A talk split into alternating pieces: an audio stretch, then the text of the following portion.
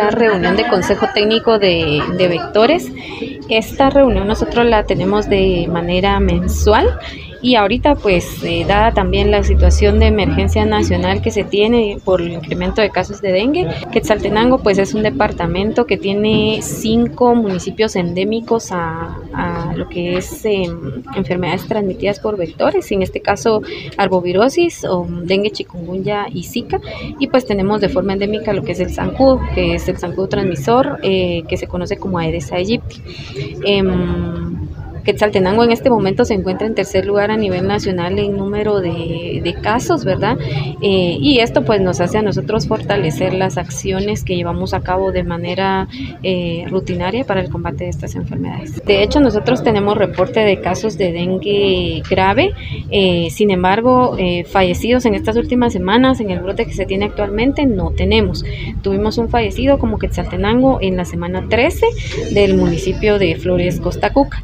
Eh, sin embargo, en este momento tenemos eh, casos de, de, dengue grave, un aproximado de unos 30-35 casos del departamento de Quetzaltenango. Sin embargo, pues el hospital de Coatepeque, que es uno de los centros que atiende pacientes con dengue grave que necesitan hospitalización, ha reportado un mayor número de, de casos hospitalizados que provienen de también zonas de San Marcos, ¿verdad? Áreas de San Marcos, de Retauleu y de Suchitepeque. El HRO no, no nos ha reportado hasta el momento eh, casos de dengue hospitalizados.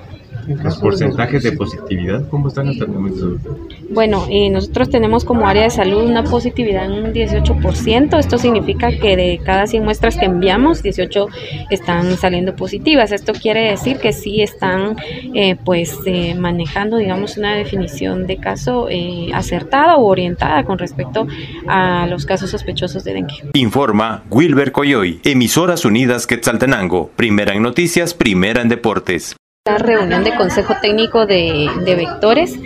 Esta reunión nosotros la tenemos de manera mensual y ahorita pues eh, dada también la situación de emergencia nacional que se tiene por el incremento de casos de dengue, Quetzaltenango pues es un departamento que tiene cinco municipios endémicos a, lo que es eh, enfermedades transmitidas por vectores, en este caso arbovirosis o dengue, chikungunya y zika y pues tenemos de forma endémica lo que es el zancudo, que es el zancudo transmisor eh, que se conoce como Aedes aegypti.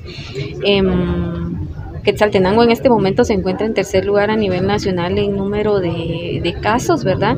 Eh, y esto pues nos hace a nosotros fortalecer las acciones que llevamos a cabo de manera eh, rutinaria para el combate de estas enfermedades. De hecho, nosotros tenemos reporte de casos de dengue grave, eh, sin embargo, fallecidos en estas últimas semanas, en el brote que se tiene actualmente, no tenemos. Tuvimos un fallecido como Quetzaltenango en la semana 13 del municipio de Flores, Costa Cuca. Sin embargo, en este momento tenemos eh, casos de, de, dengue grave, un aproximado de unos 30-35 casos del departamento de Quetzaltenango. Sin embargo, pues el hospital de Coatepeque, que es uno de los centros que atiende pacientes con dengue grave que necesitan hospitalización, ha reportado un mayor número de, de casos hospitalizados que provienen de también zonas de San Marcos, ¿verdad? Áreas de San Marcos, de Retauleu y de Suchitepeque. El HRO no, no nos ha reportado hasta el momento eh, casos de dengue hospitalizados.